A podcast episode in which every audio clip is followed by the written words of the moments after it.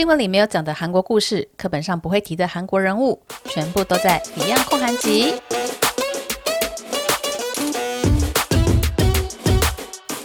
安妞，大家欢迎回到《Beyond 空韩集》的 Podcast。这一集呢，我要来延续讲一个大家敲碗很久，然后呢，上次录了第一集之后，回想非常热烈的一个主题。想必听到这边，大家都知道是什么主题吧？对，就是我跟龙哥的爱情故事。我不知道，我不知道为什么有那么多人喜欢听呢？因为你知道，我可以看到后台数字嘛，就是每一集的下载率是多少啊？然后就可以看到，哇，我跟龙哥那集好像是第三名左右，对，第三名。啊，顺便跟大家讲一下，就是我这几集 podcast 的那个、名次好了，名次最高的是。韩国综艺主持人他们是怎么开黄腔的？就是之前好像吴宗宪还是谁，还是哪一个沈玉琳，好像是一个制作人吧？啊，孙孙孙孙德荣，孙德荣，对对对对，就有点说，哎，不不开黄腔要怎么主持什么的。然后那个就就想说，好，你要知道说不开黄腔怎么主持是不是？好，那我们我们去来找一下韩国综艺主持人怎么样不开黄腔，然后怎么主持的。然后也有找到一个呃很会开黄腔，但是主持的。风格也不会让人觉得很讨厌的韩国主持人，这两个来比较一下，就整个好，你不知道怎么主持，那我们就录一集教你哦。明明我就不是主持人，对。然后那集是我目前所有 podcast 里面收听的那个数字最高的。那第二高的呢，就是讲哲宗的故事，就是韩剧《哲人王后》，它是奠基于哲宗的这段历史背景发展的一个故事嘛。那我就想说，好，那就探讨一下，就是真正历史上的哲宗他的故事，或者他的背景是怎么样的。那一定会有人说啊，这些综艺节目啊，不是综艺节目，韩剧啊，都蛮会乱改啊，你不要戏剧只是戏剧啊，什么什么的，你不要把历史跟戏剧就是想的那么严重。我想说，嗯。其实也不是啊，就是总是那些作家，就是我自己身为作家，虽然说我不是写戏的，我不是写剧本，但是我知道说写一个剧本是有多难。那那些作家真的是呃，在写这个故事的时候，他一定有参考很多历史的资料，然后再想说他怎么样去把它做变换。所以哦，观众或者说旁边的人一句话说啊，戏剧就只是戏剧，什么你不要想那么严重。我觉得。其实，当作家在写作的时候，他一定是发花了非常多的时间在做考证的，所以他并不是随随便便就写的。当然说，这个作家好像有点争议，因为他可能然后就是奠基于历史，但是改动了很多细节。那有些细节改动了，让韩国人不是很高兴。但是不管怎么样，他是有做功课，然后再做改编的。那 他做功课。做功课、做功课的那一份努力呢，我不觉得是一个旁边随便一个人说啊，他都乱写就可以就是相抵的啦。对，嗯，那这是我第二高的顺位排名呢，就是折中的这个故事。然后接下来第三高的就是 我跟龙哥的爱情故事，就是我和韩国欧巴从谈恋爱到一起变成阿朱西阿朱嘛。就我觉得这个标题也是我在精 心制作诶，它有押韵诶。大家有发现这件事情吗？就是欧巴跟阿朱嘛，他是押阿韵的。嗯，好，可能没有人发现，但是我自己就是下了这个标题，我觉得很喜欢。然后再下来第四名呢，我看一下，第四名是哦，尹如珍诶。嗯，所以讲人物的故事，感觉好像还蛮说没有啊，也不一定哦，因为像 Style Nanda 那集就就也就是。没有到非常非常的高，就是也是不错，但是没有到前五名这样子。然后再下来一名是啊，是韩货秘辛，是我那个朋友，就是代理韩男发品牌那 Holy Holy 的老板。哦哦，我可归纳不出一个所以然，就我的主题太多元了，我有点。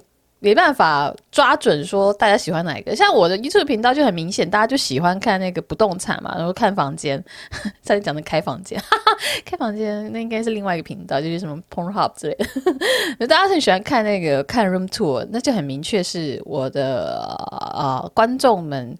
订阅我，或是说收看我的频道的主要目标哦。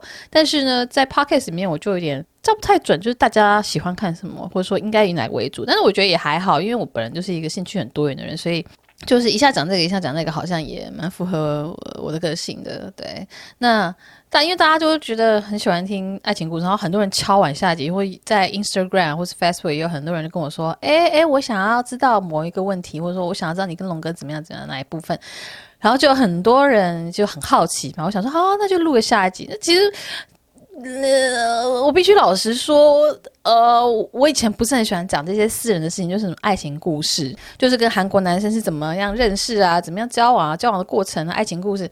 韩国人很爱拍这个主题。我先讲两件事，韩国人很喜欢拍 couple 的主题，就是呃情侣的频道。啊，情情侣互整，或者说情侣的 vlog，或者说情侣的一些分享，情侣互整是最多的啦。就是韩国的 YouTube 圈呢，非常爱拍这个主题，然后有非常多情侣 couple，就是一起经营 YouTube。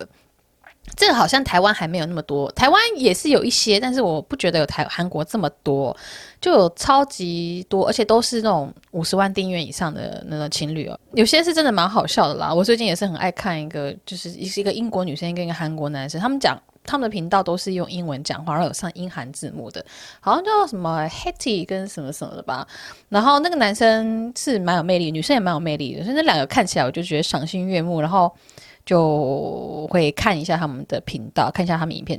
那这个主题真的是超多人在做哦。之前跟珊珊聊天，就是一个 YouTuber，嗯，叫做肌肉珊珊，就他以前是我们电台的主持人嘛。然后有一次吃饭的时候，就。就聊 YouTube 的东西嘛，然后他就说，哎、他也很想要拍情侣主题的。我说还想说，哈，因为他平常是拍整人主题的。然后呢，他就说，哎、欸，他很想要拍那个情侣主题的，我就有点吓一跳。他说，哦，原来你会想要拍这个。然后现在去中国念书嘛，然后他在中国的确就交了一个女朋友，他女朋友好可爱哦。然后我就看他们的 Vlog 啊什么的，我觉得哇，嗯。终于完成你当初的梦想啊！就是拍情侣主题这件事情，对。但是我我就觉得，哎、他也是，反正珊珊也是一个很有目标的人，然后他也是很认真、很努力。我就我还蛮喜欢他的，就是不管是他的频道，或者说他私下的个性，不管是在工作上，或者说他的频道的想法上，我都觉得他是一个非常聪明的孩子。对，那那今天主角不是他，而且是在自己 podcast 早上。讲人家的什么个性或是什么喜好，这样好像有点怪怪的啊。我们跳过。那除了这个韩国 YouTube 圈很喜欢拍情侣主题之外呢，然后以前啦。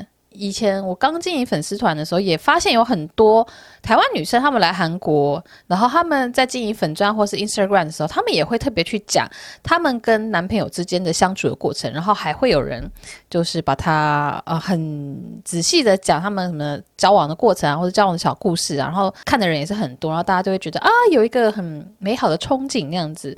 那我。那就不太想要做这件事情，是因为，哎、分手不是很尴尬吗？你的事业完全奠基在你跟你男朋友或是女朋友的生活上，哎，这这我觉得好像有点危险哎，就它不是一个呃很很很稳固的基础。我觉得好像你还是要以自己当自己频道的主角吧。对，这我跟另外一个朋友有讨论过这件事，他就有说，他觉得。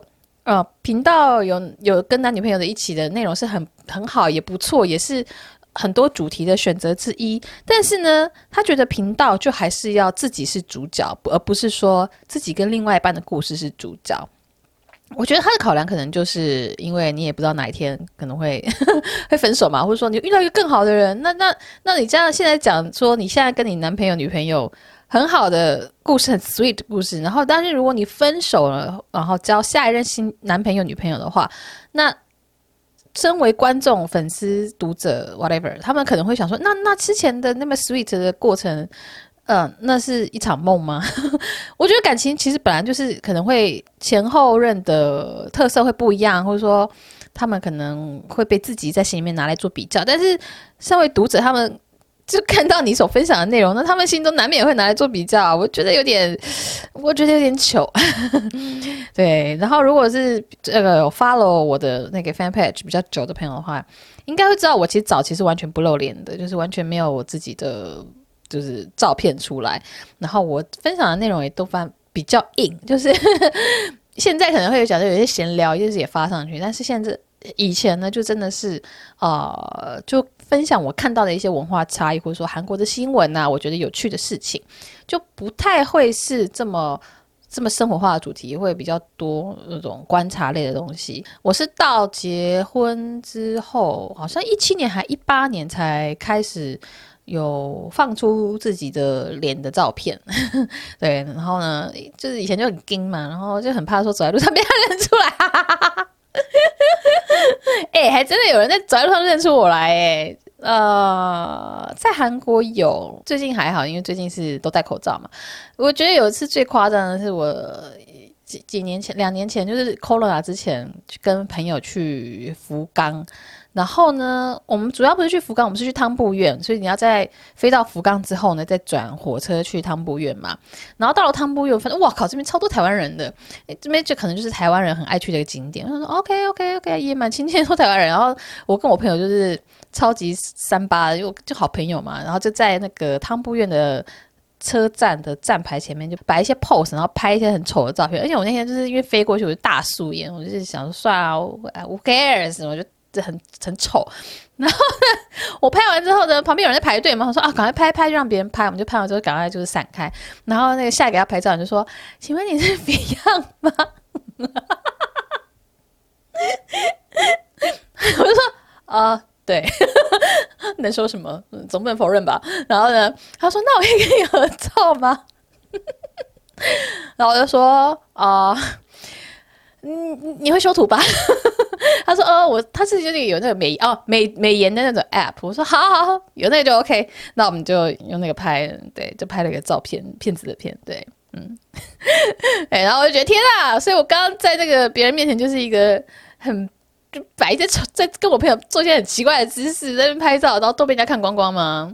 对，嗯，那 我就觉得很很有趣，我没有觉得。不开心，我只要不觉得很好笑，然后也感谢那位朋友，就是有记得用就是美颜的相机帮我拍照，对，很棒。以后大家遇到我的话，都记得要用这种哦。哦，我不想要面对真实的自己，我想要看照片，骗子的骗，OK。好，怎么讲到这边来了？对、哦，就是我我不想要讲太私人的事情，但后来你知道，就是这个做内容自媒体的潮流，你必须要一直的变化嘛，然后到最后。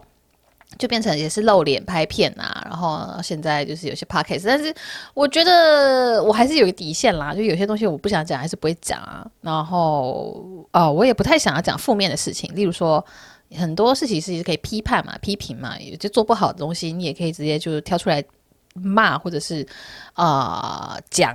但是呢，呃，我我不太想要就是以一个很负面的说你很烂、你很烂的情绪，我比较想要。用的是你怎么样做可以更好？例如说，刚刚讲那个我们的收视排行榜第一，呃，收听排行榜第一的那个韩综主持人，他是怎么样开黄腔，或者他怎么不开黄腔也可以主持的？我就觉得说啊，我我不要用文字，意思是说你你怎么可以这样？你怎么样？你是这样？我是说好，既然你觉得这样不行，那我跟你讲，别人怎么做的，有怎么样更可以学习的方法。我我而不是说只去骂说你很烂，你很糟，你怎么样？怎样？怎样？我是直接说你。这样子你做不到，那我就给你看别人是怎么样做到的。我比较希望是用这样的方式去在讨论时事啊、一些议题的时候呢，是用这样子的角度去讲。我个人比较喜欢就这样子的方式，觉得这样子好像对于整个 社会会有比较正面的影响。就不要只是骂人嘛，你可以提供一些建议呀、就是不要不要说只是你自己骂爽而已。你如果要让这个世界或者说让这个社会变得更好的话，应该要说，我可以提出一个选择，一个方向，是你可能你之前没有想过的。那那这样也很不错啊。怎么又好像又离题了？我我觉得我做录 podcast 好像很常离题耶。大家有发现这件事情吗？就会越讲越多。嗯，因为如果是 YouTube 的话，你就觉得啊剪片好麻烦哦，要小心只讲重点。但是 podcast 就觉得哎呀，不用不用怎么剪嘛，啊也不用上字幕啊，然后就可以就是一直讲，就很嗨哦。对，这就是自己剪片的一个呃算是缺点嘛，就会控制自己讲话的的时时间，然后还有长短，不然的话自己剪的时候很辛苦啊。啊，然后顺便讲一下，就是我今天的嗓音可能会比较低沉一点，因为我刚刚午睡起来，好像好嗓子好像没有开吧，哦，所以说不定会比较 sexy 也不一定哦。哎，总之呢，我就是其实没有很想要讲我跟龙哥的故事，虽然说我们在可能好，我忘记什么时候，好像一五年，好像一五年就开始交往吧，但是呢，就我就没有很想要去分享说我跟龙哥在交往这件事情，所以那个时候其实龙哥就呃给我。我们一起出去，或者说他的朋友聚会啊，我们观察到的一些事情，就是我在那个朋友们相处之间所发现的一些韩国人的事情呢。我其实有时候会写在粉砖上，但是我不会说那是我男朋友的朋友，或者说我男朋友说什么什么，我就会直接哦、用别的角度去写，或者说我自己找再找多的资料，然后再把它整理成一个想法那样子，我就不会特别去提说，哎，我男朋友说了什么什么什么什么，所以韩国人怎样怎样怎样怎样，没有，这就是那时候不想要透露。透露 透露太多自己隐私的状况下，一个做内容的方式啦。那我觉得这样也蛮好的，因为呃，这个等一下会讲，这个等一下我有点想要讲的这个关于自媒体的经营的时候，我可以讲一下下。对，那那是。毕竟就是因为拍片嘛，然后录 podcast，我觉得好像一直以一个资讯传递者，一直以一个类似像记者或是说传统媒体的角色，在分享韩国事情的时候呢，就有点生硬。嗯，这也是我当初在帮皇冠写专栏的时候。呃，皇冠杂志那个编辑一再提醒我的事情之一哦，因为我以前写的方式，我是新闻系的嘛，我就很喜欢写的很硬，然后要倒三角啊什么什么的。但是他就提醒我说，哎，皇冠杂志它本身是一个很多散文，它就是一个比较文学性的杂志，然后比较是散文或者是很生活化的内容。那我写的很像新闻的话，就跟整个杂志就是格格不入，然后读者读起来会觉得很很卡那样子。然后我一开始也是就是写了好几期才练得比较柔软一点，然后后来是出。呃，第二本书的时候呢，那个编辑也是一直提醒我要把笔调放软、放轻松，就是写得好笑一点，不要写太严肃。那时候对我来说也是一个训练的过程，就是把写文章的时候习惯了一个比较硬的新闻笔调，写成一个比较软的笔调。那这跟我就是做自媒体以来的发展，我觉得有点类似之处哦。就是因为以前都比较喜欢分享一些比较硬的资讯嘛，然后到这几年开始比较愿意分享自己真的是很很生活化的东西，就是。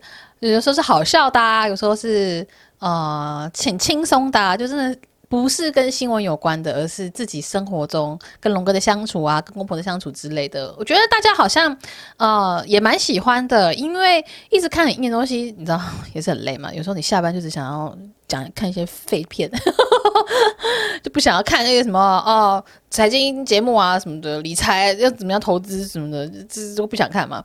所以我就觉得啊，好了，就是大家也不要逼大家一直去看一些很严肃的韩国新闻、韩国文化，就是在一些生活的有趣小分享之中塞一些小资讯进去，好像。对大家来说也是一个呃比较轻松的方式，所以说呢，我也开始就比较愿意讲一些个人生活上比较私人的事情，就是包括像这次就是分享跟龙哥的恋爱故事。对，那因为大家有很多问题嘛，包括像是说，诶，我跟龙哥一开始我韩文还没有很好，我们怎么沟通？然后呢，跟龙哥一起来联谊的那个朋友。然后呢，还有龙哥怎么求婚？啊，其实不是龙哥求婚，是我求婚的。然后呢，我们有有人问说，恋爱时约会最喜欢一起去哪里？然后还有怎么样知道龙哥是 Mr. Right？还有什么结婚之后我们发现的那个观念的差异，就发现大家的每个问题其实都有蛮多可以讨论的部分哦。所以我想说，好，那就直接录个一集来再聊一下，说我跟龙哥的恋爱故事，去衍生出来的一些大家想要了解的韩国文化内容哦。那第一个呢，就是我那时候韩文还没有很好嘛，一四年那时候的韩文大概才三级左右吧。我跟龙哥是怎么沟通的哦？呃，简单来说呢。龙哥的理解力很高，就是他的韩文叫浓七八啦，就是他很会看脸色。那个看脸色不是说委曲求全，然后呢看别人的脸色过日子那种脸色，是那个韩文的浓七，就是呃，中文应该叫眼色吧。就他很懂得从一些关键字里面去猜出你整个要讲的内容。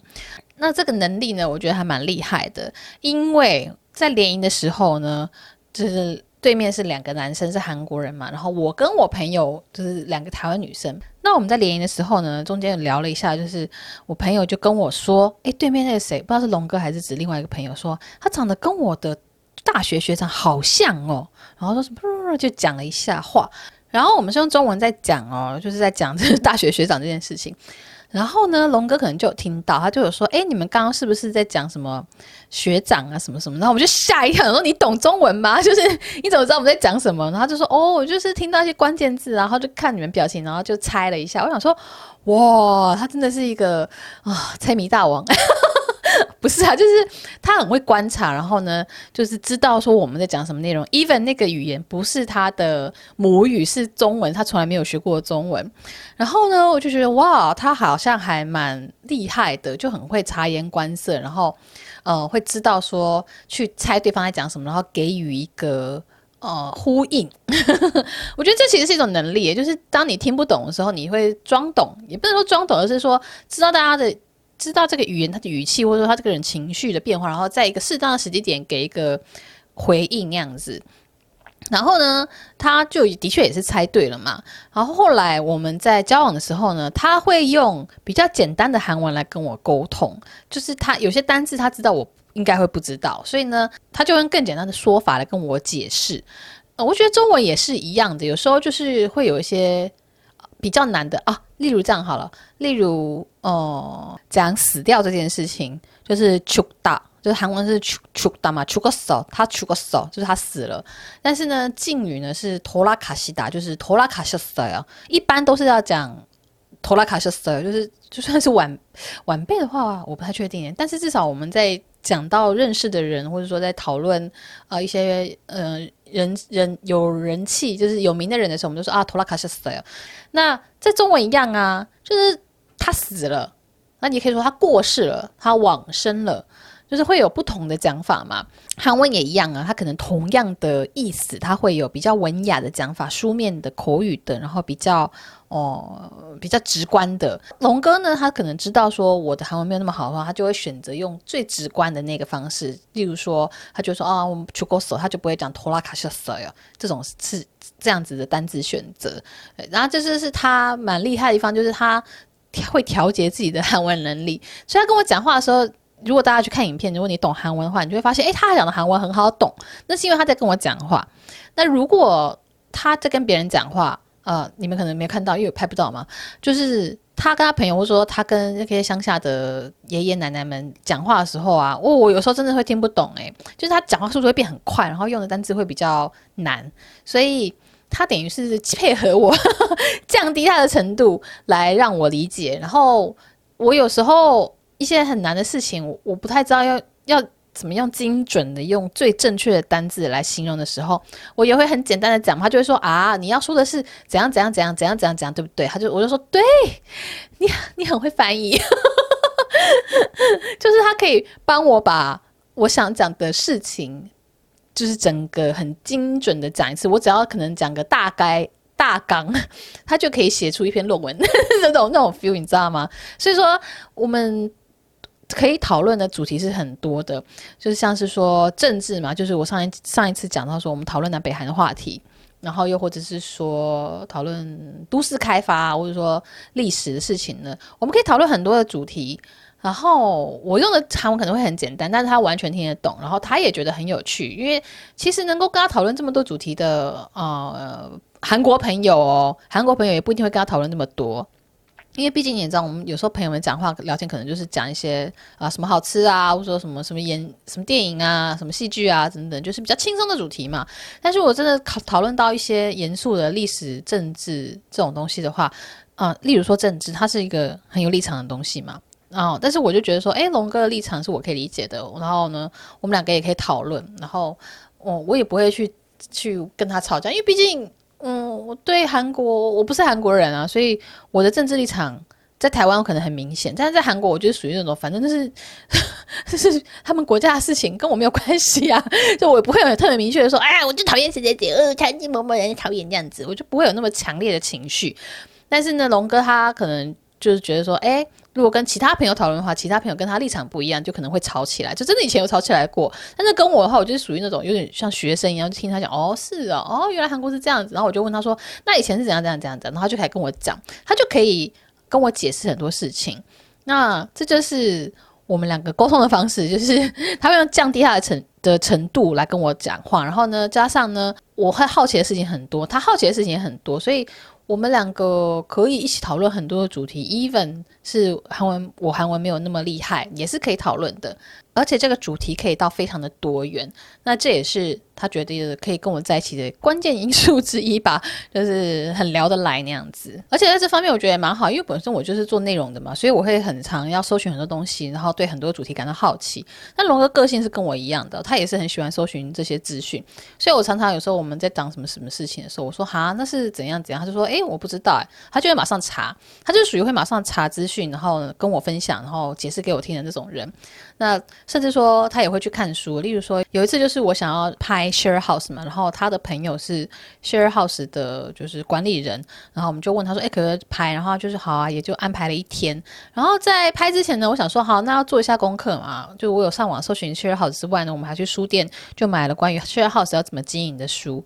然后因为是韩文的，我看了一些些，但还没有完全看完。然后呢，龙哥看好像比我快嘛，所以他就整个把它看完了，然后就跟我分享说他觉得比较重点的东西。所以这就是，这是我们俩合得来的地方之一，就是对于事情的好奇，然后喜欢做功课这件事情。那他他不会觉得说那是一件很吃力的事，因为有些人可能不喜欢看书，他就会觉得哦，为了帮你拍片，我还要看这种东西哦。龙哥他是觉得这很有趣，加上 Share House 这算是投资管理、财务的一个。这个经营的方式嘛，所以他也蛮有兴趣的。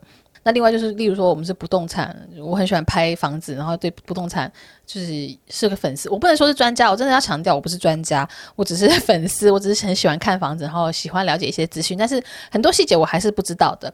但是我就是有兴趣嘛，然后他也蛮有兴趣的，我们两个就会一起聊天啊，讲话啊，讲这个啊，就是因为我们可以聊天的方式很多，所以可能也就补足了一些我韩文就算讲不清楚，他也可以理解的。事情吧，因为他也了解的很多那样，因为很专业词来讲，是不是怎么降维沟通嘛？就是要降低自己的语言能力。例如说，你要把自己当成国小生来解释。因为像我记得我的外甥女，就是台湾的外甥女，有一次我们一起看电视，好像荧幕上电视上在播什么什么中东那边的战争之类，或者说什么国防的演练之类的。然后外甥女就问说：“诶，他们在干嘛？”我就说：“哦，他们在练习，就是打仗这件事情要演练。”他说。为什么要打仗？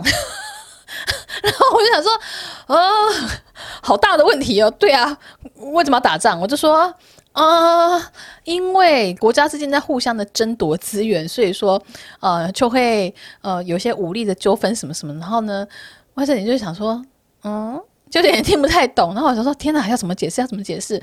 然后是幸好后来好像有什么别的东西出现，所以他就跑去别的地方了。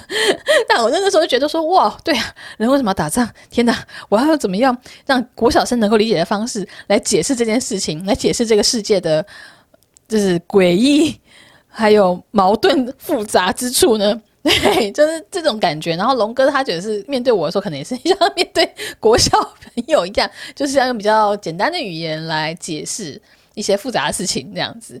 对啊，这就是我跟龙哥沟通的方式。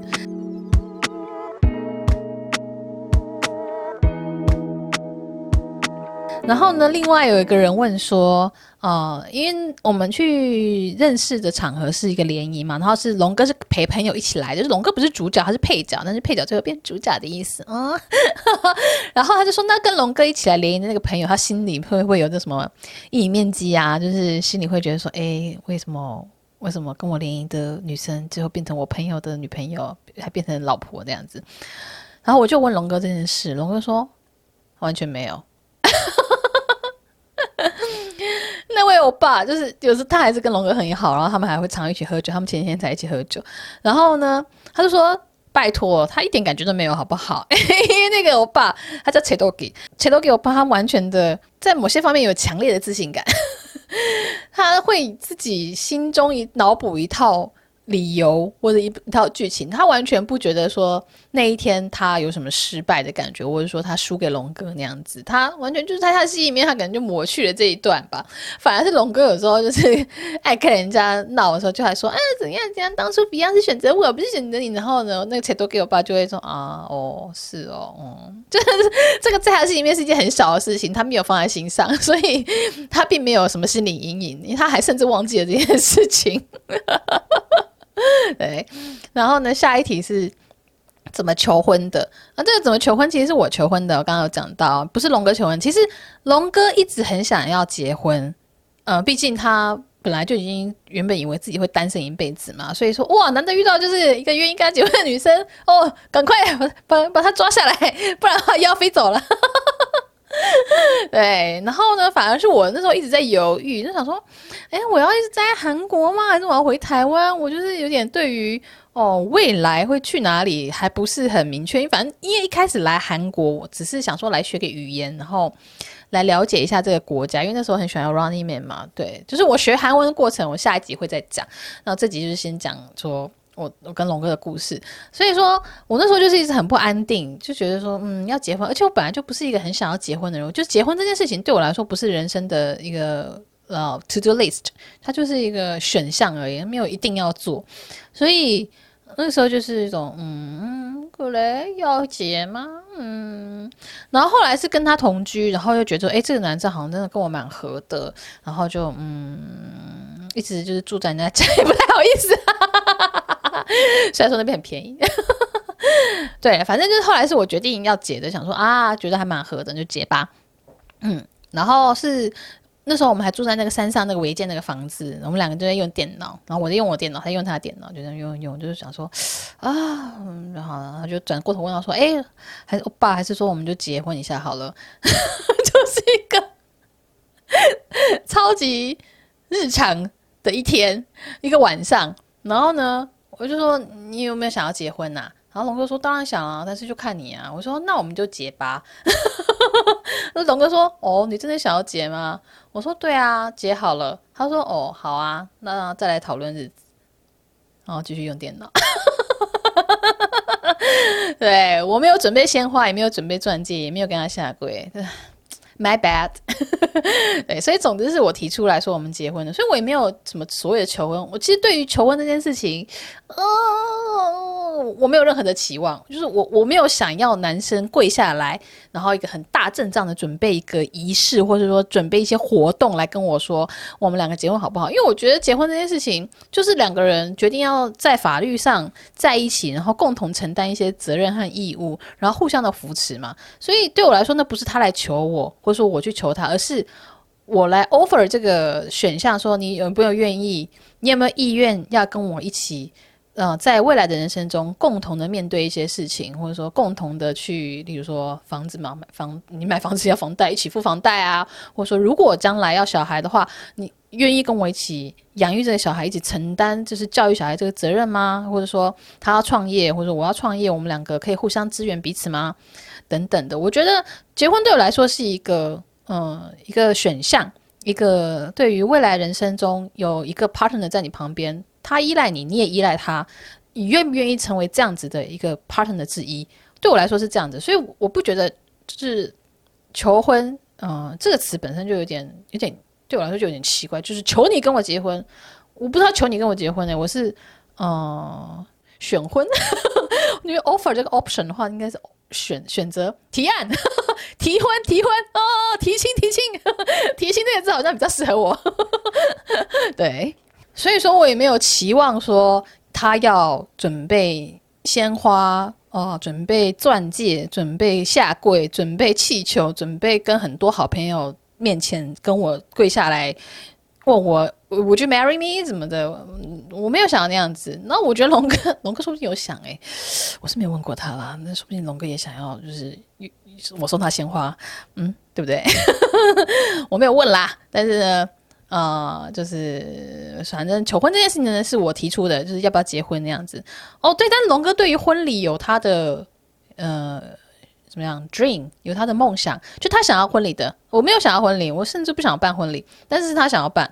啊，只好办了。哦，男人真的很难搞。他真的就是他很想要穿，他很想要穿西装，很想穿婚纱。我是不是也很想穿啦？对，反正就是关于这个提问是怎么求婚的，是我。嗯，然后下一个问题是，恋爱时约会最喜欢去哪里？哦。我其实不太记得了，因为太久了，而且记忆很差。大部分就是吃饭，然后去户外走走吧。像我们以前去过，比较有印象的是去什么首尔大公园，就是它有个那种缆车，哦，还蛮高的，但是就还蛮有趣。算是在首尔市内可以接触到绿意的一个很好的方式。其实我觉得首尔的绿化做得蛮好，那么绿化比也蛮高的，所以在很多地方你都可以很轻易的散个步啊，或者说马上就可以爬山。因为本身首尔就是应该说本身韩国就是一个多山的国家，所以说首尔也不例外。这个首都呢也是有很多山，所以很轻易的你就可以接触到绿意。不过首尔大公园就是它。有那个范围更大，然后坐缆车的话，可以从高处就是看一整片的绿意，就是还蛮不错的。然后我们还去过那个仁川的海边，就是还蛮多，就是走来走去的行程，或者说吃，就是最简单就吃饭啊。那嗯，如果是现在的话，我们现在每个礼拜，因为龙哥是礼拜一上到上班上到礼拜六。然后我的时间是虽然比较弹性，但我常常就是因为我们我有个我最近有请剪辑师嘛，所以他们能够剪辑的时间可能是周末比较方便。那他们可能礼拜六才会丢一个稿子给我，然后要我要我翻译，然后就必须礼拜天做这件事情。所以礼拜天我也是常常在工作的。那现在会出去的话，例如说拍片的话，我就会去呃，例如说去户外啊，或者说去我要拍片的地方拍啊，又或者是就是只是纯粹 relax 的话，就是去嗯、吃个饭，或者说。呃，去逛街，去户外走走。我们最近是蛮爱去户外的，像我就是前阵子，如果看我片尾影片的话，就我们才去了那个麻将湖水，马场湖水吗？麻将湖水，我有点忘记中文了。在坡州那边的一个户外的一个储储水厂，然后但它有个吊桥，然后湖水还蛮漂亮的。对，然后就会去到处去走走。龙哥就是会找一些户外的地方，就是手有点腻了嘛，就在户外兜兜风啊。然后呢，啊。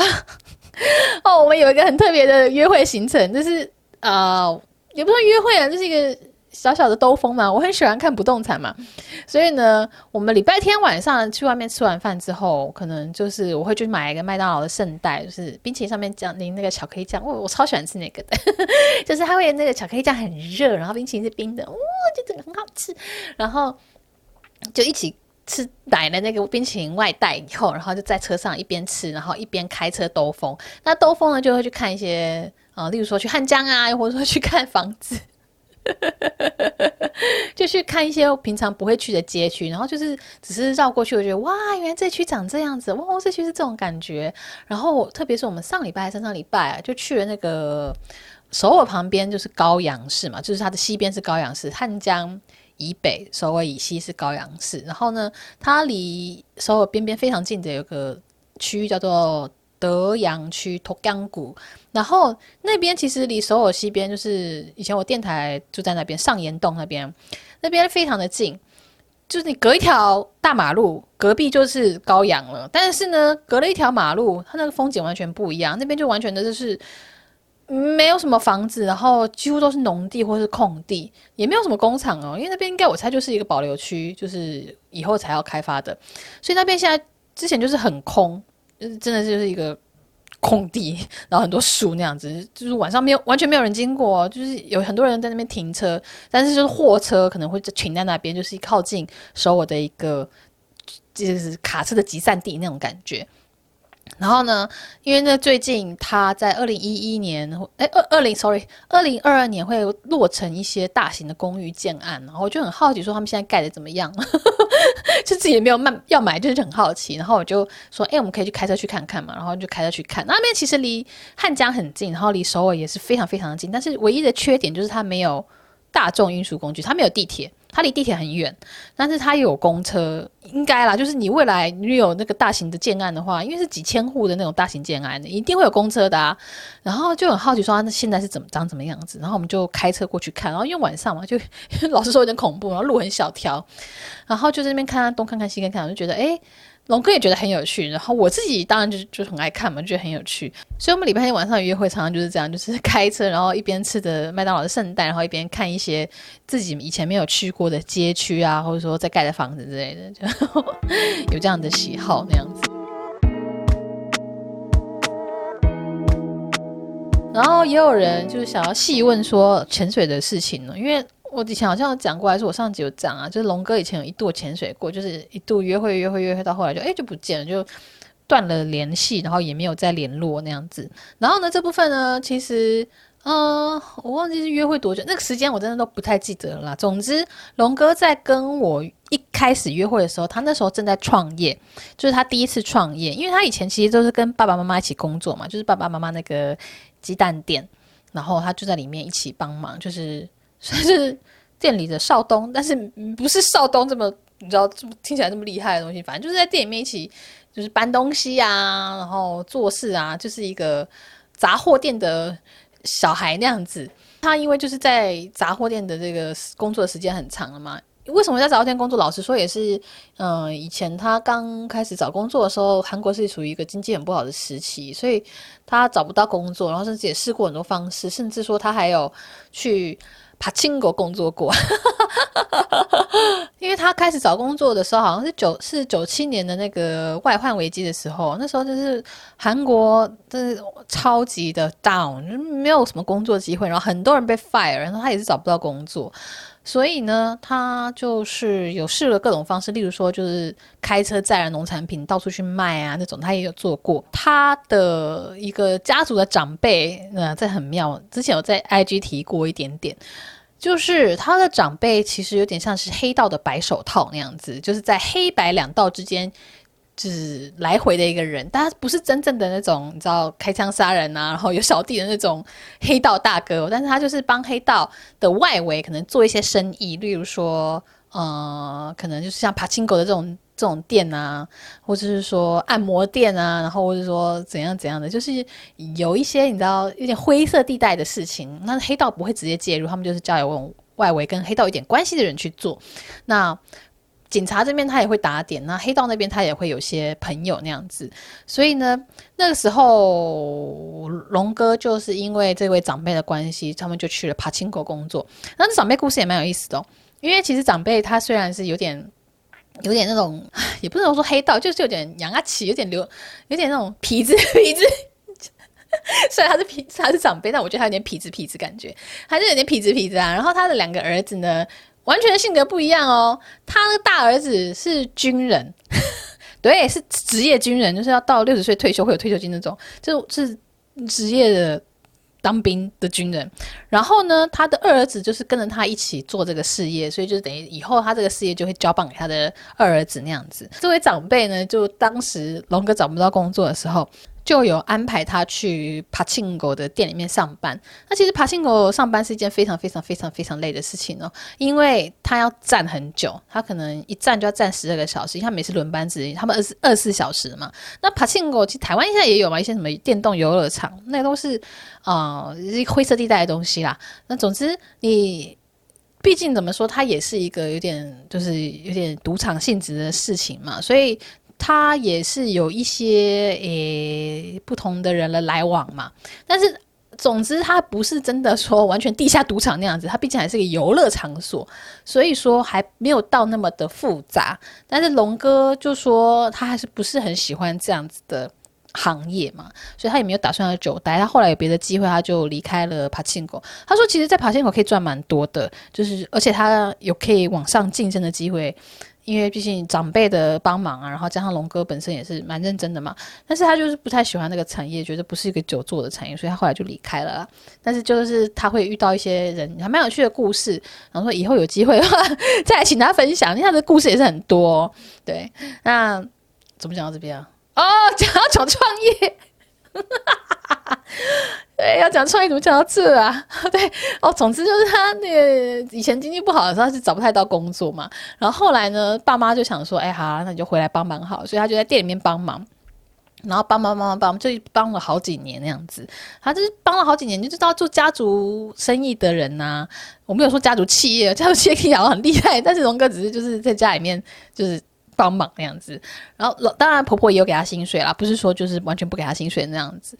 然后呢，做了几年，他就想说啊、哦，很想要自己出来就是闯闯看啊，就想要自己创业。然后龙哥本身就兴趣很多嘛，所以他就去学木工，他就会自己做一些木头的家具。那他就决定说开一个定制家具的工坊，然后呢就在比较偏远的地方租了一个工厂，然后买了很多那种。木工的器具啊，然后就要接单自己生产。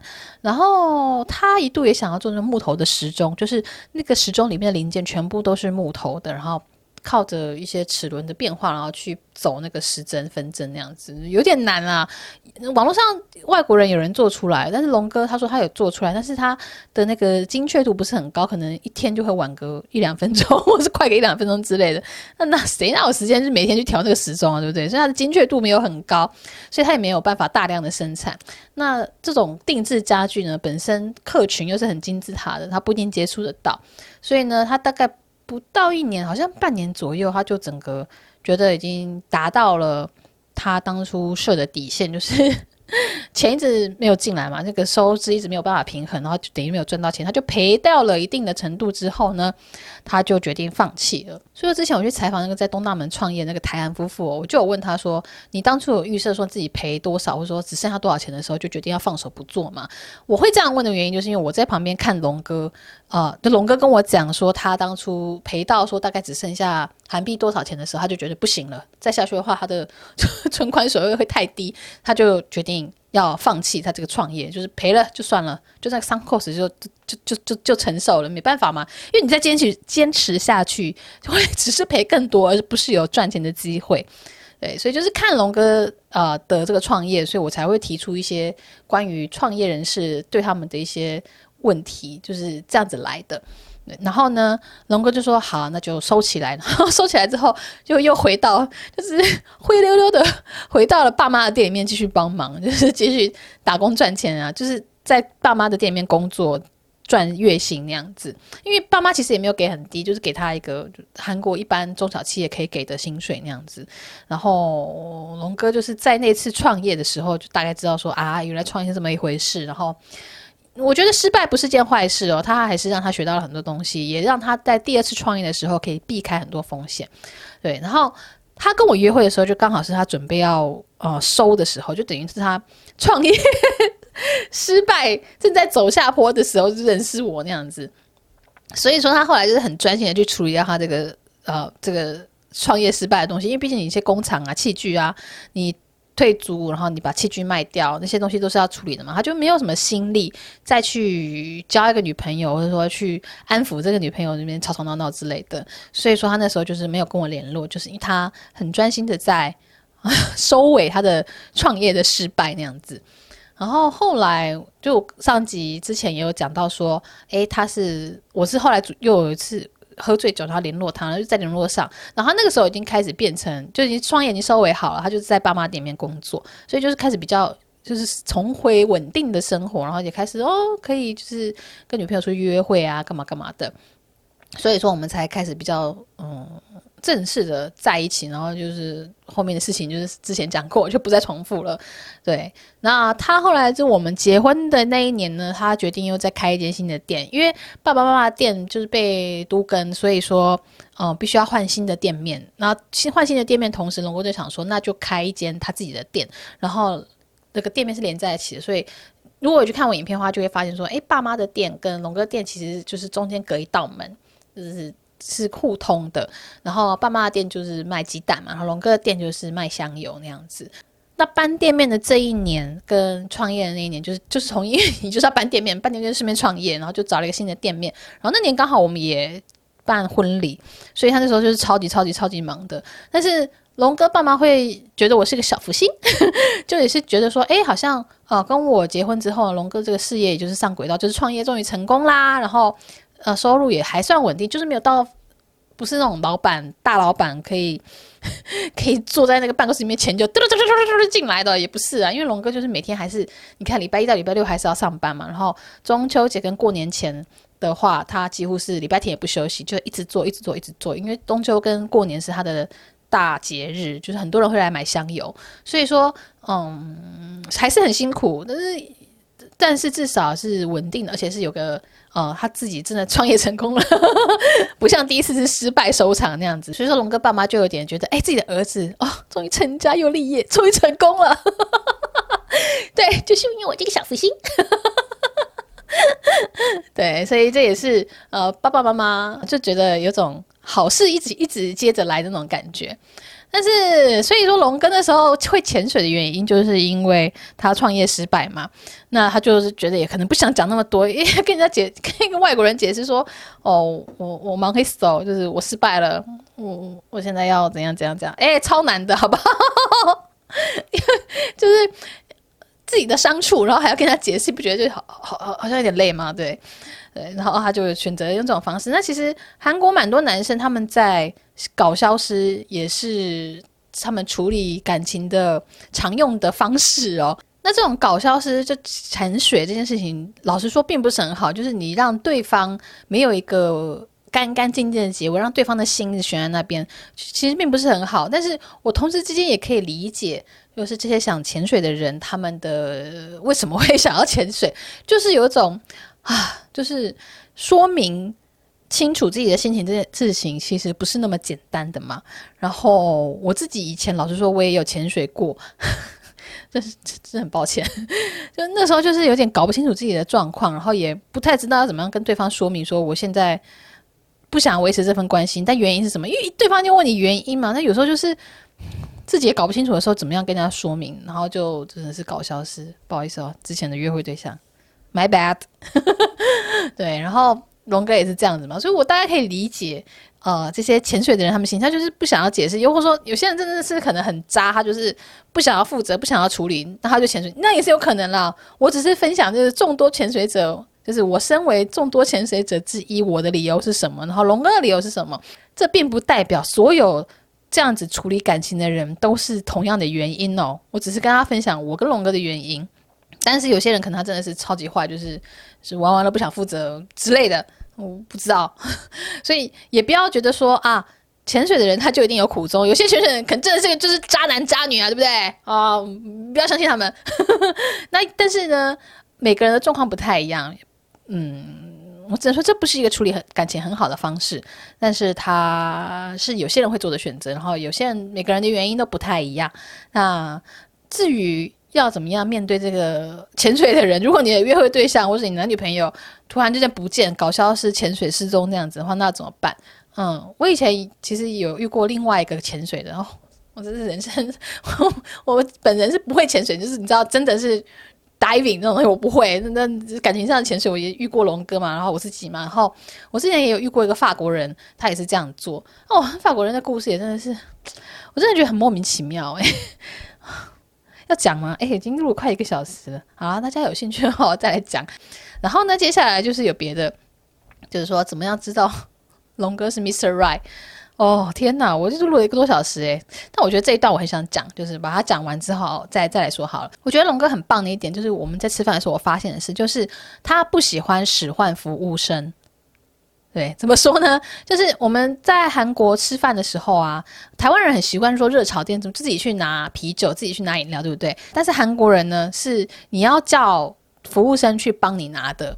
就是他不是让客人自己去拿的，他们就不习惯，他们觉得你就是侵犯他们领域这样子。那有时候喝酒啊，就一直要续瓶，就是要再开喝完了要再再叫一瓶嘛。因为烧烧酒其实很小一瓶，他大概喝个大概七杯半就差不多了。那你就要一直叫服务生哦，帮我们拿一瓶烧酒来，帮我们拿拿一瓶烧酒来。那龙哥其实很不喜欢一直这样子让人家走来走去走来走去，所以说他就是会例如说别人来换烤网的时候，然后这个人在换换完之后就顺便跟他说，哎哦。你请帮我拿一瓶烧酒来，就是嗯，人家不用特别的走过来说你要干嘛哦，你要换你要烧酒，那再走过去拿烧酒，他他不需要走那么多次，就节省他的时间。就是龙哥不太喜欢让人家多做事那样子，那我的性格一样，我就是不太喜欢使唤别人。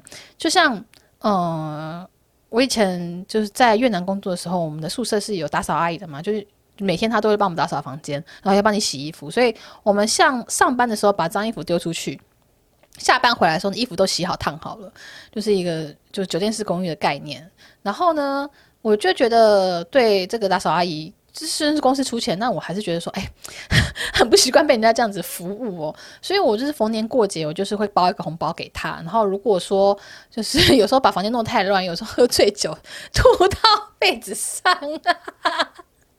天哪，超糗！然后呢，我就会就是放个小费给他，就是跟他说不好意思，今天辛苦你了，就是今天房间比较乱那样子。所以我不是很喜欢就是使唤别人，我知道有些人会觉得自己啊、有钱当大爷呀、啊，或者说就是去餐厅吃饭啊，或者去你比较比较大的地方，觉得人家看不起他，或者说会觉得说啊、我我付钱了，你就要好好的伺候我。但是我我不太喜欢那样子，所以我就发现说，龙哥其实也是跟我一样个性的，他就是很尊重这些帮他服务的人。那我是觉得这点我很欣赏。所以那也是我喜欢他的原因之一，就是我觉得我们个性上这个是契合的。然后另外还有一个是他开车的时候，他开车的礼仪非常好。你知道韩国人开车不是很性子很急吗？然后呢，身为行人的时候，你就觉得超级不爽的，因为很多车子就是开到斑马线上，然后呢，他停到那边，然后你走的时候就被汽车卡住之类的，或者说在一些啊、信号灯就是闪黄灯的地方啊，那些车子就没有要让你，他就是先走。但是呢，龙哥就是属于那种他会停下来让行人优先走的。even 说那个呃，我们比较靠近斑马线，我们可以先走过去也无所谓。但是那个行人可能还没有要过马路的话，他也会就停下来让那个行人先走了之后再开过去。就是他是比较美式加拿大式的开车方式，所以我还蛮喜欢这一点的。就是他有嗯，这个礼貌是符合我的礼貌的想法的那样子。然后另外还有呢，呃，他在讨论很多事情的时候，我们刚刚最前面讲到，虽然说我韩文不好，但是他可以给我很多，就他可以用很简单的方式解释事情给我嘛。然后他也给我很多好的意见，例如说呢，YouTube 他就给我很多意见嘛，他一直在跟我说，你不要觉得说现在点阅率没有很好，因为其实我的频频道经营有过几次的失误，就是。我早期好像那个《寄生上流》那个时候，我不是有一支影片在讲说，诶，《寄生上流》里面的几个韩国梗，就是只有韩国人才知道，像说豪宅啊，或者说半地下这件事情，或者说里边出现了一个爱国歌曲，然后还有司机食堂，这四个是。韩国人看了就知道，但是其实台湾人看了可能不知道嘛，因为我们对这个韩国文化不是很熟悉。然后那部影片就是点阅率超级高，就是瞬间冲高，然后也让我带了很多订阅人。但是我那时候没有好好把握这件事情，因为其实大家看了这部影片觉得有趣，他订阅的时候他是会期待说他在这个频道看到更多类似的东西，看到更多例如在电影里面或是在影视作品里面出现的一些韩国文化内容是我不知道的，那他们可能会期望这件事情，他们才按下了订阅键。但是因为在那之后。呢，嗯、我好像就收到电台的邀约，我看一下哦，我去拍这部片，对，我拍这个司机呃《寄生上流》里面这个文化的影片是二零一九年七月，然后我是二零一九年九月十月吧开始在变电台上班的，所以说我在电台上班忙到一个我没办法全心经营 YouTube 的的那个状况哦，那我 YouTube 就变得比较内容比较。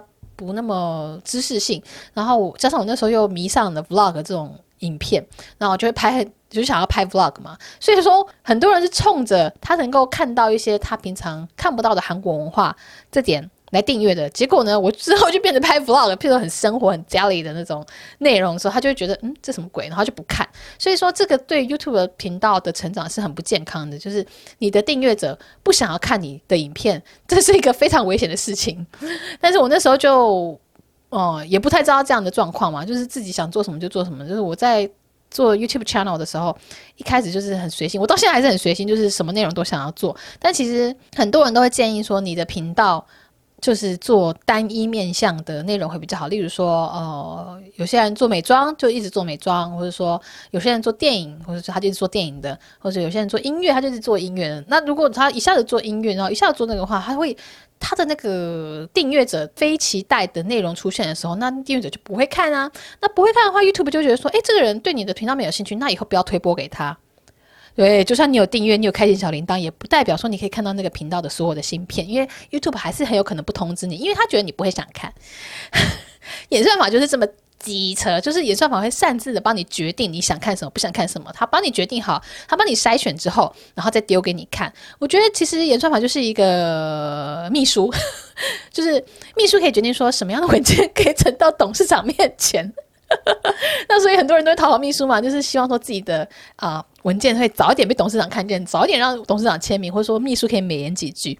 那 YouTube 的演算法或是 Facebook 演算法，whatever 这些演算法呢，就等于是你的秘书，他会帮你筛选你会想看的内容，他以为你会想看的内容，对，所以说有些有时候你会觉得说 YouTube 上面怎么都没有什么好看的，那是因为你的秘书抓不住你的口味，就是他他就是不太懂。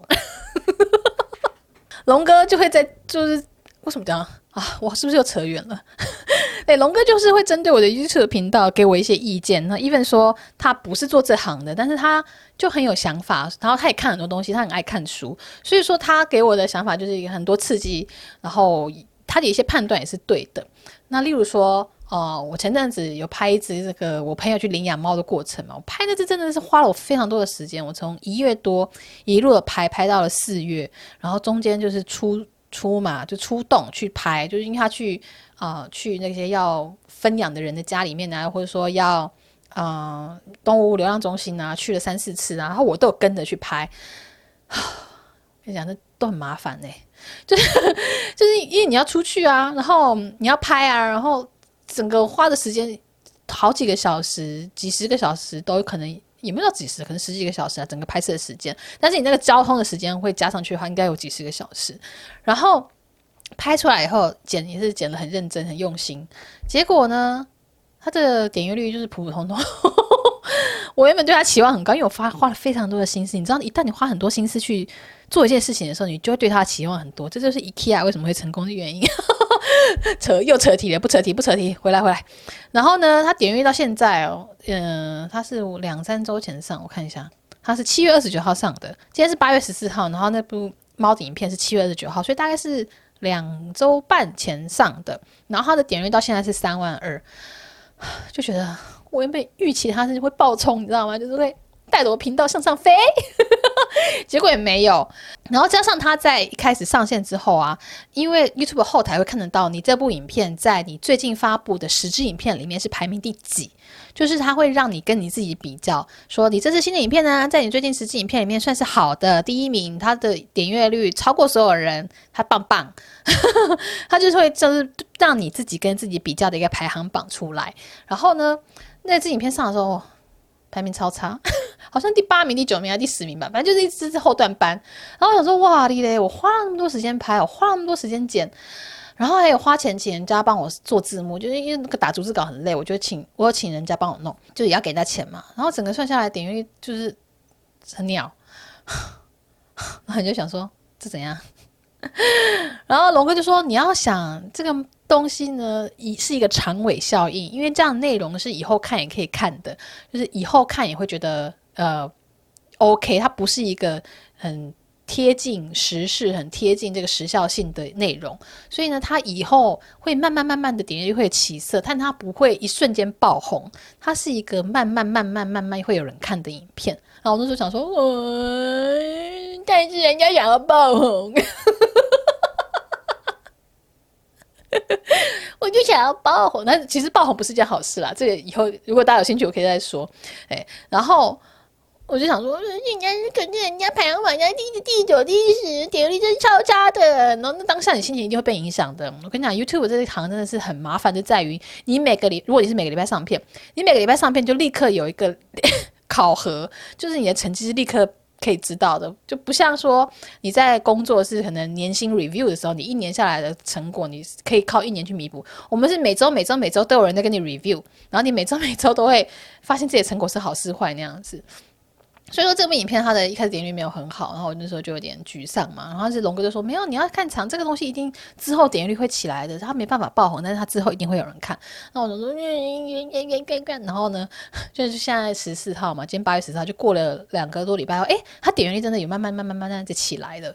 就是呃，我觉得 YouTube 是这样子的，就是当。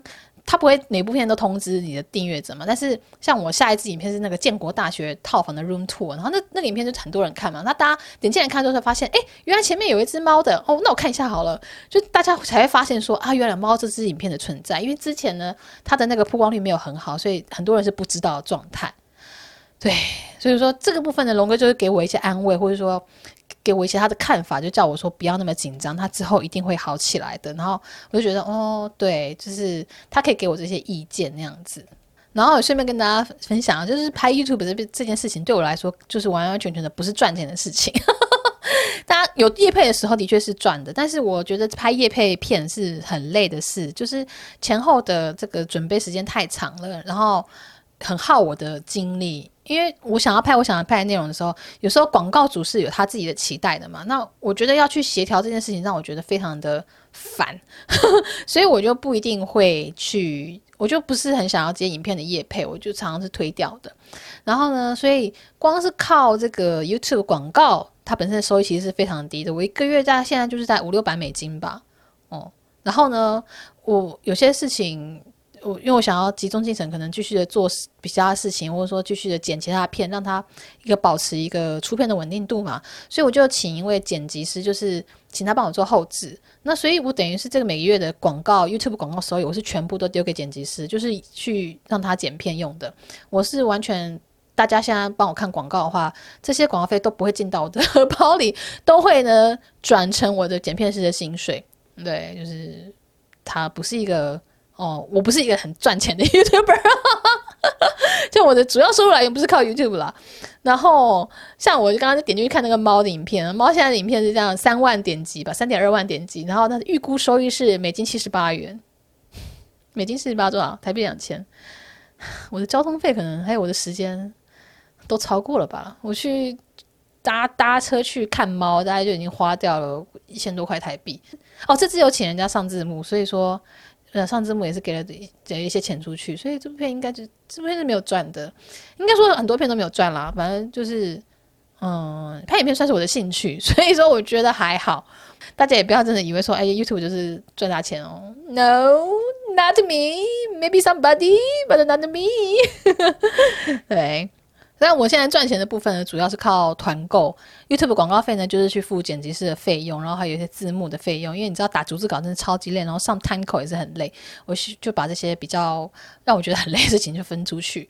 然后对赚钱的话，就是靠团购。然后有时候影片业配的话，也是可以小赚一下。对，所以说大家如果有看到我团购的话，嗯，也可以去帮我支持一下，因为我团购的东西，我觉得都是我自己有在用的，我才会敢团购。之前我在那个文章里面有提到，就这次那团购文章有提到说，之前有些国际的大品牌来找我，他就是例如说七月初寄信给我，他说那七月底有没有档期，我要剖帮我剖这篇文章。我想说，诶，但是肌肤的这个代谢期是二十八天呢，就是如果是比较年轻的肌肤，像我的肌肤应该。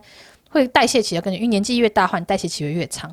那你你七月初就给我这个，你七月七月初给我这个邀约，然后你七月底要要要我 po 文章，等于说你我的试用期只有两个礼拜啊，十四天之类吧，而且你要寄东西给我。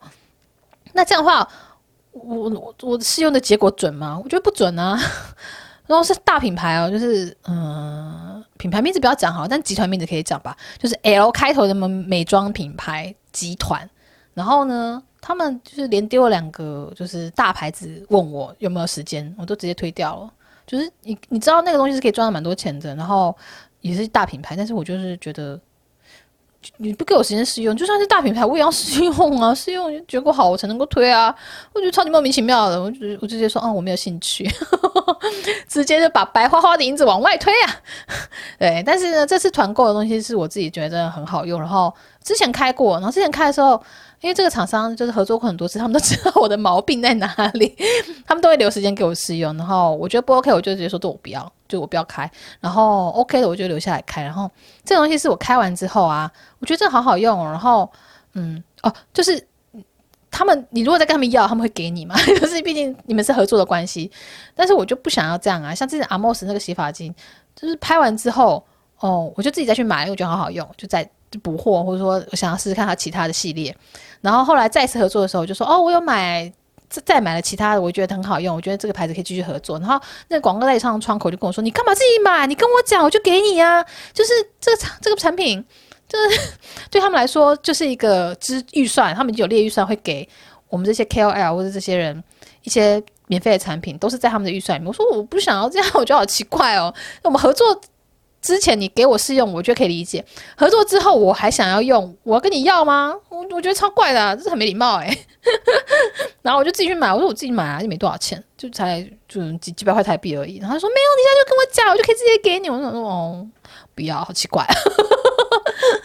那这次团购这个苏密的记录呢，是我自己就是上一次团购之后，我就持续使用，然后中间甚至我就觉得用完了，哦，好想要洗，就是很想再用，我就自己再去买了一个大罐的，这是我自己知道要不要买的。然后就是他们也不知道这件事情，是后来他们问我说：“Fion，你要不要再开一次？”我说：“哦，好啊，好啊，这个我很喜欢，我自己后来还有再去买。”他就就有吓到说：“哈，你有再去买？”我说：“对啊，因为我觉得这这很好用。”他说：“哦，是哦，哦，谢谢你喜欢。”我想说：“哦，不客气。” 对啊，反正他们这次开团的时候就在寄。产品给我，然后就我就想说 啊，谢谢你，好像这样我就可以 少花点钱去买啊。对啊，但是如果真的用完，我还是会自己去买啦。就是我觉得，哎，反正就是我们的习惯了。我我不太喜欢跟人家要东西那种感觉，但是我觉得真的很好用，所以大家如果有需要的话，就也可以去买。如果你没有需要的话，也不用去买啊。那我团购就是开在我的那个 Facebook 粉专，这团购呢大概会到二十二号，对。但是呢，因为前面这几天已经卖了，就是超级超级超级超级多，把人家现货都卖光光了，所以现在的下单都是转成预购。但是因为他们本身那个原厂那个货呢，他们其实已经订了，这样就是在海运的过程。那如果大家下单的话，就是会九月他们会陆续出货，但他们家出货真的蛮快的。因为我是礼拜三，我看一下哦，因为我是十一号开团购的嘛，然后今天是十四号，就。已经有同学 不是，已经有版友说收到了，所以是非常非常快。我猜他们可能十一号，因为我晚上八点开的，诶，晚上七点还是八点？好像台湾八点开的，然后有人下单了，可能昨天三号他们就收到了。所以我觉得还蛮喜欢这个厂商的原因之一，就是他们在对于客服又或者是他们在寄货的时候，他们的效率都是非常高的，然后让大家可以立刻收到，我觉得是非常好的。那不过就是因为这次我没有。我他们可能这个量，他们已经抓了一个量很不错的量了，没想到就是 比想象中卖的更好，就是有几百单已经就是出完了，所以他们只好转预购。但是我觉得预购，我相信以他们的做事效率来说，应该也是蛮快的。所以如果大家有需要的话，就可以去买。但是如果你已经买了，你已经已已经之前就有存货，就是你还没用完，或者说你没有，你家里东西还很多哈，就不要买，就是。我希望大家是真的觉得东西不错，然后你觉得你用得到的话再买。对，我也不想要让大家乱花钱，对。然后这就是莫名其妙的突然夜配植入，嗯，我自己不是在讲爱情故事吗？怎么变这样子？哦，但我们今天已经录快一一个小时有二十分钟嘞。哦，我还有很多想讲的说，就是关于说龙哥怎么样分类人，就是龙哥也很喜欢看一些哦，就是心理学的东西。他不，他不相信星座，但是他相信什么？哎，你有个人就是九型人格，然后呢，现在又不太相信九型人，他现在相信一个三角形的东西。然后我自己相信的一个对于人的判断理论是一个排行理论，就是老幺啊、老二啊、老大。对，这是我自己身边，嗯，应该说我自己观察我自己，然后还有我观察身边的人，就会发现说，哇，排行对于一个人的个性还有他的一些行动是有蛮明显的差别的。然后呢，龙哥也很认同我这个排行的理论。那当然，他还有别的就是分析的方式啊。但是呢，我们两个一致都觉得说，诶，老幺跟老大的这种呃情侣组合、夫妇组合是最 OK 的。诶，但是这不是一定哦，不是一定，就是也有同样两个都老老幺，或者两个都老大，或者说两个人是老幺老大，但是就是还是离婚之类的，这不是一定。但是这是我跟龙哥。呃，一致的觉得说老幺跟老大是一个很配的组合。那这部分的原因，我觉得我讲下去可能会讲到快两个小时。我不想要让 podcast 变两个小时啊，这样剪起来好累哦。那总之这部分呢，我我们如果大家有兴趣的话，我们就下一集再来讲。我天哪，这爱情故事要讲几集啊？你们有这么想要听吗？因为其实我有准备脚本，也不是脚本，就是一个大纲，说我想要讲什么内容。然后呢，里面就还有别题，就是别的读者呢，他问的问题，例如说，诶，结婚之后发现的台韩的观念差异呀，或者说台韩的婚礼的差别。婚礼这个我准备超多的耶，就是有写了很多内容，或者说我觉得龙哥一些很有幽默感的地方，就我有笔记下来，他 他有时候很会呃应对我的一些话，例如说有一次呢。就我们开车出去，然后龙哥要去买咖啡嘛，然后我没有想要喝，我就说你就买你自己的就好了。然后龙哥就买了，然后就回到车上，然后我就故意，我就是很故意的说，为什么没有我的？你跟我说，为什么没有我的？那一般男生可能会说，我刚不是问你你要不要喝，然后你说没有，你说你不要喝啊，那我就没有买啊。但龙哥不是哦，因为龙哥很了解我，然后龙哥也很会应对，他就说，你跟你哥急，是我的就是你的啊。哦，是不是龙哥是不是很厉害？就龙哥有这种很神回复的那种语句，我就很想帮他出一本语录，但是因为太多了，我我也没有每次都记下来，所以哦，如果大家有。兴趣的话，我就下一集再来分享一些他平常我们日常生活中他很厉害的一些无理的话语的回复，他是怎么样神回复的。如果大家有兴趣的话，嗯，可以留言，我们就下一集再来 讲。好，那我们今天的 podcast 就先到这边啦，希望大家还喜欢啦，拜拜。